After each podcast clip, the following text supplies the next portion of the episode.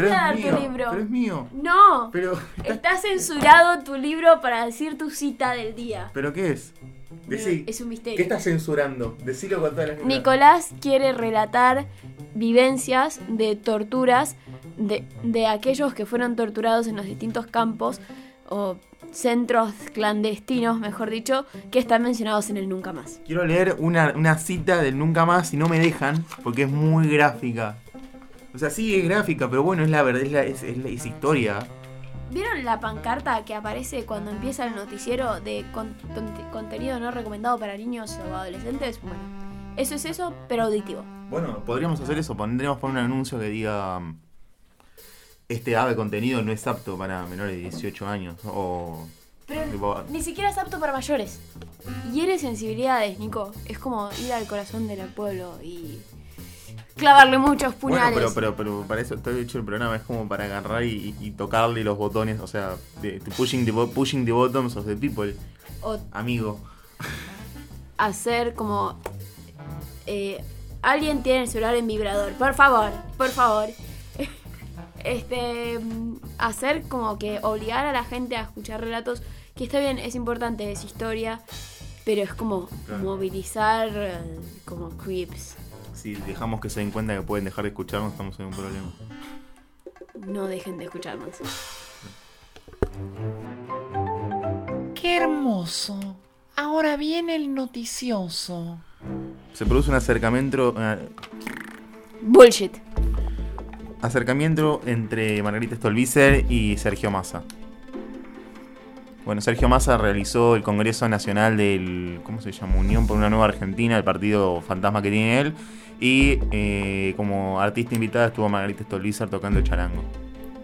Mucho show, mucho show y... No estuvo tocando el charango, fue, fue, fue- fue un, un chiste.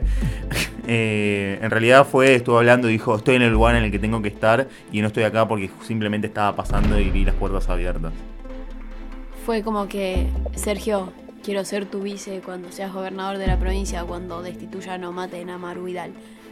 Lo que ocurra primero. Tal cual, porque si lo pensás es como, o sea, es como la fórmula ganadora, porque tenés un peronista hasta ahí, que bueno, en este país si no sos peronista estás medio complicado. Es un peronista tibio. Claro, y además tenés una mina de la oposición medio radicaloide. eh, Medio que- socialista, medio que le hago el guiño al Frente Amplio, medio de los radicales. Es tipo el comodín, Margarita. Tal cual. Y igual el Comodín que saca dos puntos en, to- en toda la elección nacional. Para mí lo que están lo que están haciendo es que están pensando de cara a las elecciones eh, de, mitad de término y seguramente arman un frente que como que van a tener mucha atracción, este, pero no va, va a sumar diputados, senador, un capaz un senador o dos, pero no va a tener, no va a ser un espacio que va a permanecer de- para dentro de cuatro años. O si lo es. Eh, Maduro pasó de un acto en la isla Margarita a un cacerolazo. El presidente venezolano pretendía dar su discurso en la tarima cuando fue increpado en la calle por un cacerolazo. Los autos oficiales buscaron rescatar al primer mandatario haciendo lugar, eh, atropellando a distintos presentes para sacar al presidente. Eh, bueno, Maduro estaba en el medio de la protesta, así que mucho oídos sordos no pudo hacer. ¿Sabes si esto se dio en el contexto de la toma de Caracas? ¿De la qué? la toma de Caracas? Bueno, eh, me parece que sí, bueno, o sea, todo tiene que ver con todo en Venezuela. Eh, hasta hace unos días se estuvo realizando una movilización masiva, no solamente en Caracas, sino en todo el mundo, en la cual este, venezolanos este, y adherentes, en realidad opositores al gobierno de Maduro, se reunían pidiendo este, em, ¿cómo se dice? el referendo revocatorio del gobierno de Maduro. Por la legislación venezolana, uno puede juntar una cierta cantidad de firmas y poder pedir que se revoque el mandato, dependiendo de cuándo se inicie este pedido. El mandato revocatorio actúa sobre este, todo el Poder Ejecutivo convocando nuevas elecciones y si se hace, creo que a partir de la mitad del gobierno, o sea, de la mitad para atrás, lo único que hace es destituye al presidente dejando al vicepresidente.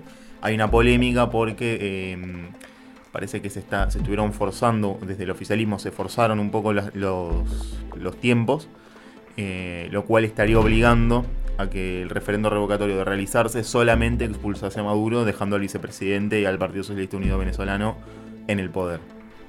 Sí, según lo que tengo entendido, esto se dio en ese marco, si bien Maduro iba a la isla Margarita con otros fines, sí se dio en ese contexto, sobre todo porque distintas figuras políticas venezolanas como Escapriles o periodistas de distintos medios de comunicación hicieron alocuciones al respecto aplaudiendo los hechos y afirmando que Maduro no puede, o sea, no puede seguir con la postura que está tomando de ignorar al pueblo venezolano.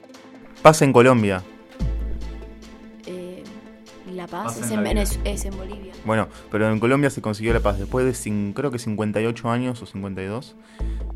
Debería corregir el dato. Después de 58 años, eh, la FARC, el- las Fuerzas Armadas Revolucionarias de Colombia, el Ejército del Pueblo, ha llegado a un acuerdo de paz con el gobierno colombiano para no solamente la desmilitarización, sino la finalización de todos los conflictos armados después de casi 60 años de, de lucha sangrienta. ¿Y el narcotráfico va a seguir siendo colombiano o ya ahora es una institución estatal?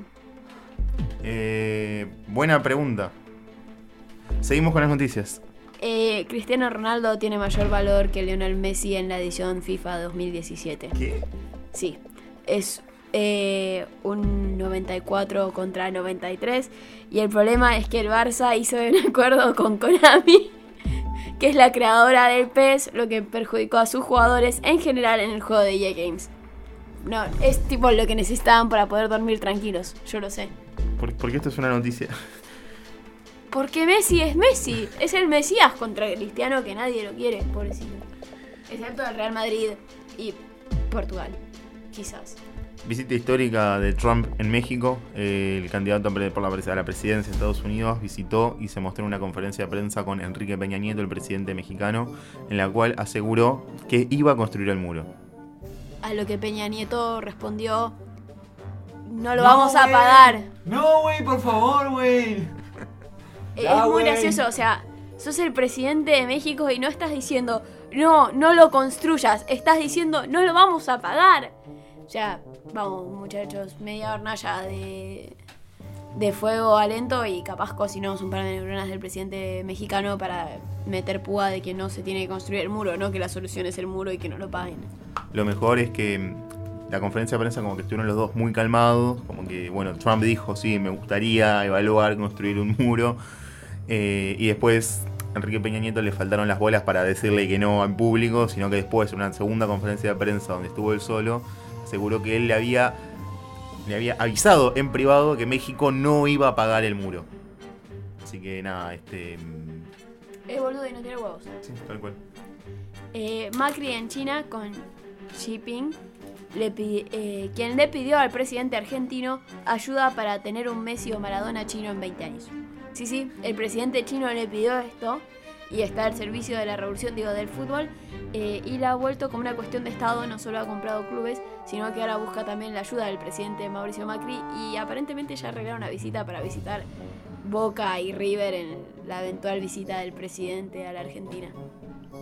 Bueno, esto habla de las mejores de las relaciones después de que la expresidenta dijo que en China la gente no iba por el alos con palito.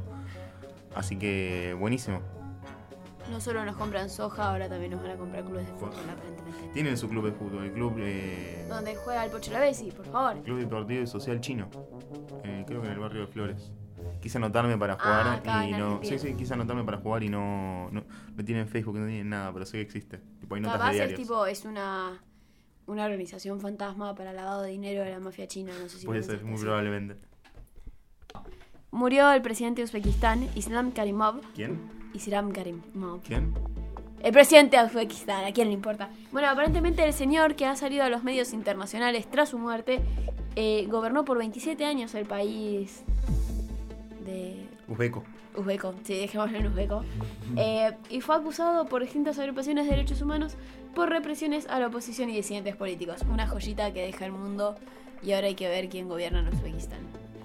Quiero hacer una invitación a todos los que nos escuchen a que busquen fotos de la capital de Uzbekistán, porque es una ciudad básicamente construida en el, tipo, en el auge de la Unión Soviética. Y las fotos son, son una locura. Parece que estás entrando a Marte en una sociedad súper avanzada, con edificios de metal brillantes, con unas avenidas anchísimas. Pero vacías, porque bueno, nada, es Uzbekistán, no, no hay- ¿qué, qué vas a hacer? Fancy. Estas fueron las noticias.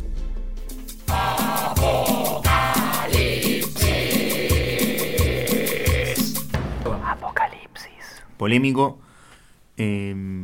¿cómo? a ver, hagamos esto bien. Un médico saca, sale de su casa y quiere sacar el auto. agarra un revólver y lo deja en un cantero. Starga el auto y mientras está sacando el auto le dan un culatazo en la cabeza. Lo sacan del auto, dos personas entran al auto y eh, arrancan en reversa pisándoles las rodillas. El médico se arrastra hacia el cantero, agarra el revólver y uno de los individuos que se había subido al auto abre la puerta, apunta con un segundo revólver y le dice, te voy a matar, hijo de puta. A lo que el médico aprovecha de su arma y lo deja como un colador. Eh, bueno, No. estamos en un debate de que volvió la mano dura, justicia por mano propia. ¿Qué hay que hacer ante estas situaciones? Cuando además se salió la ministra de Seguridad, alias Pato Burrich, sin una copa de champagne en mano, a decir eh, que claramente en esta situación la víctima era el médico.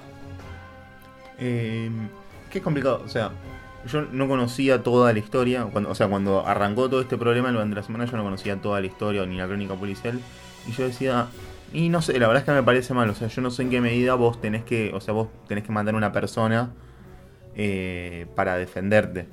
Pero después cuando, cuando cu- escuché toda la crónica, donde realmente este, estas dos personas que robaron, que trataron de robar el auto, eh, como que no jugaron el juego limpio, valga la redundancia, no sé, la redundancia, o sea, no jugaron un juego limpio en el sentido de que le pisaron las piernas. Una vez, según la crónica, trataron de hacerlo una segunda vez y también agarraron y trataron de rematarlo desde arriba del auto. Eh, en ese sentido yo sí creo que fue legítima defensa, pero lo que me preocupa es que nada, a partir de, esta situación en particular, yo siento que se están tratando de forzar opiniones de algunos grupos que están efectivamente diciendo sí. Este, yo podría, yo debería poder matar a todas aquellas personas que representen una posible amenaza para mí. Eh, acá no era, no era una amenaza, esto era más que una amenaza. Esto estaba cantado que tipo, la verdad, si no actuaba, lo más probable era que muriese. El tema es que, o sea, desde el momento en que roban la propiedad de otra persona y acá viene el ser hermoso capitalista que me dice que la propiedad privada es mía y no del otro, Ujú.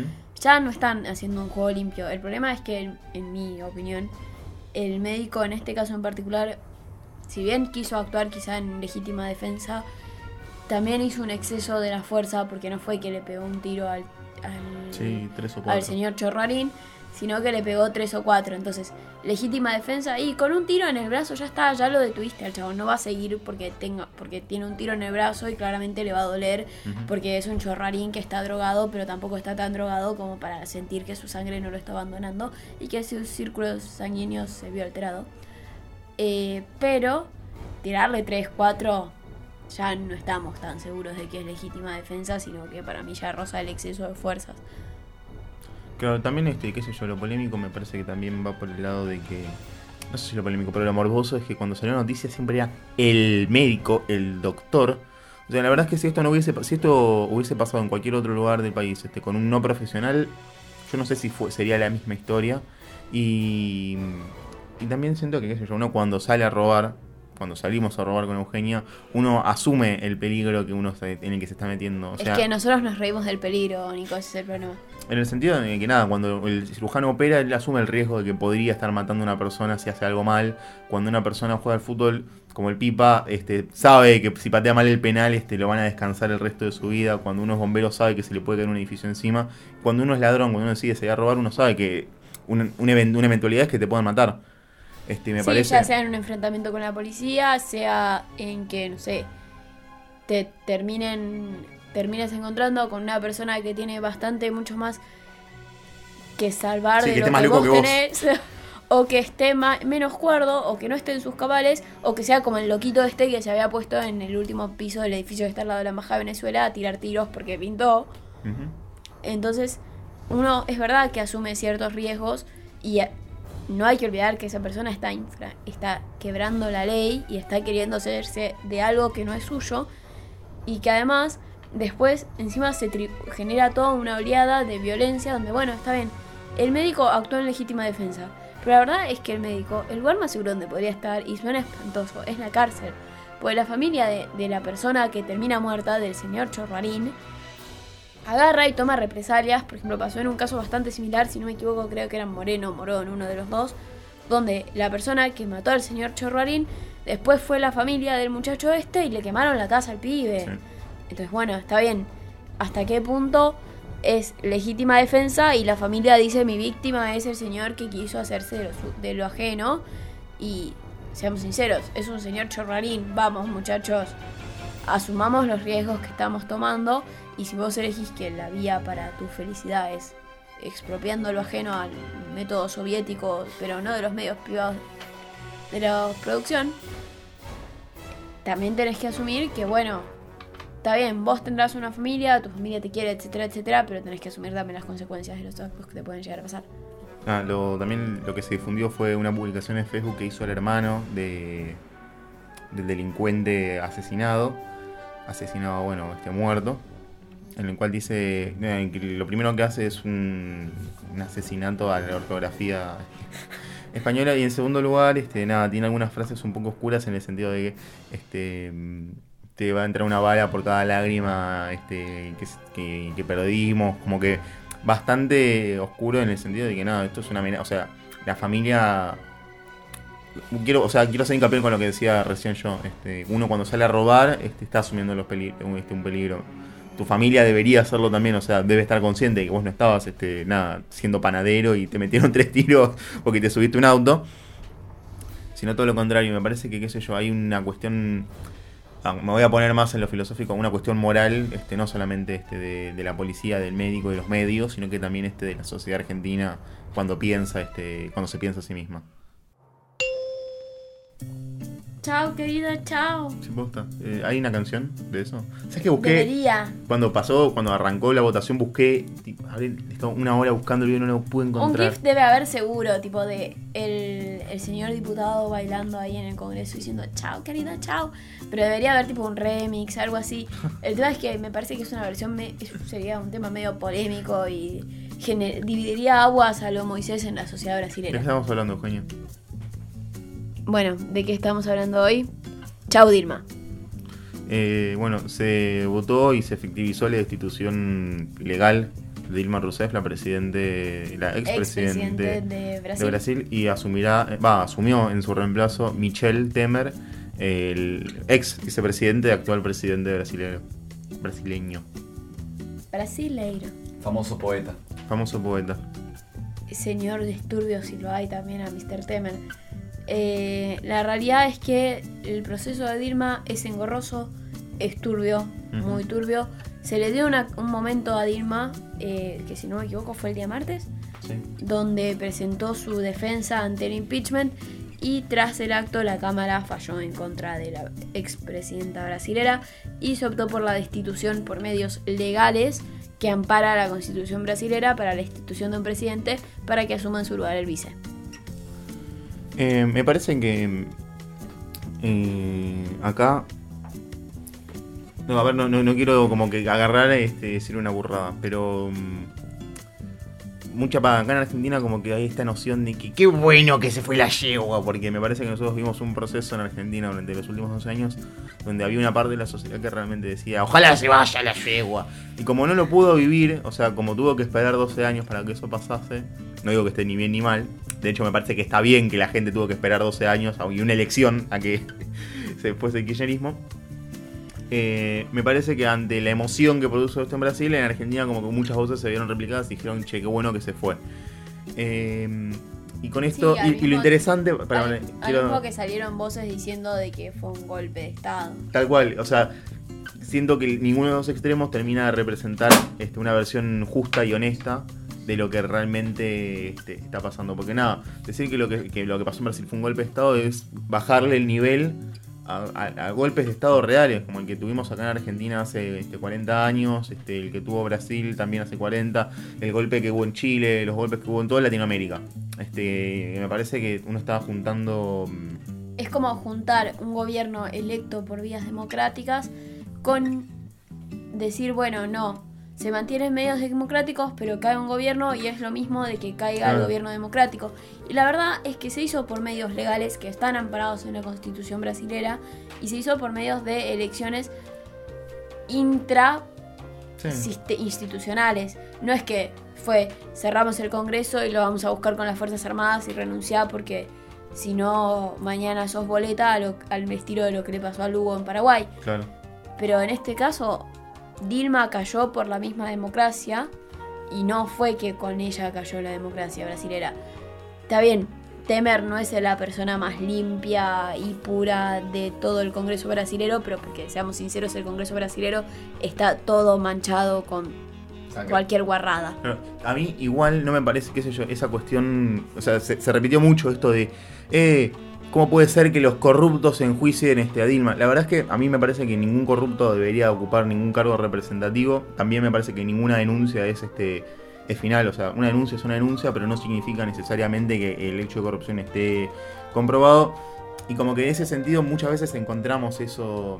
este, Pero, Nico, eh, sin No, no, cor- no, pero lo que voy es... Sin corruptos en el gobierno no habría gobierno. No, no, a lo So- que sos voy- consciente de eso. A lo que voy es que me parece que el, el argumento, o sea, la, la- la discusión tiene que entrar por otro lado en el sentido de que nada, si uno se pone a, si uno se pone a ver Brasil, el sistema de partidos brasilero, vos ves en contra que hay un montón de partidos que representan un montón de, de identidades propias, o sea, identidades de cada uno de los estados brasileros, identidades este, de raza, identidades religiosas. Pero además se ve lo, lo complejo que es el sistema de partidos Claro. brasilero a nivel. El vicepresidente es de otro partido que la Eso, presidenta. Bueno, eso es lo que quiero decir. A tal punto que tenemos un presidente, o sea, durante los últimos dos años tuvimos un presidente del PT y un vicepresidente del PMDB.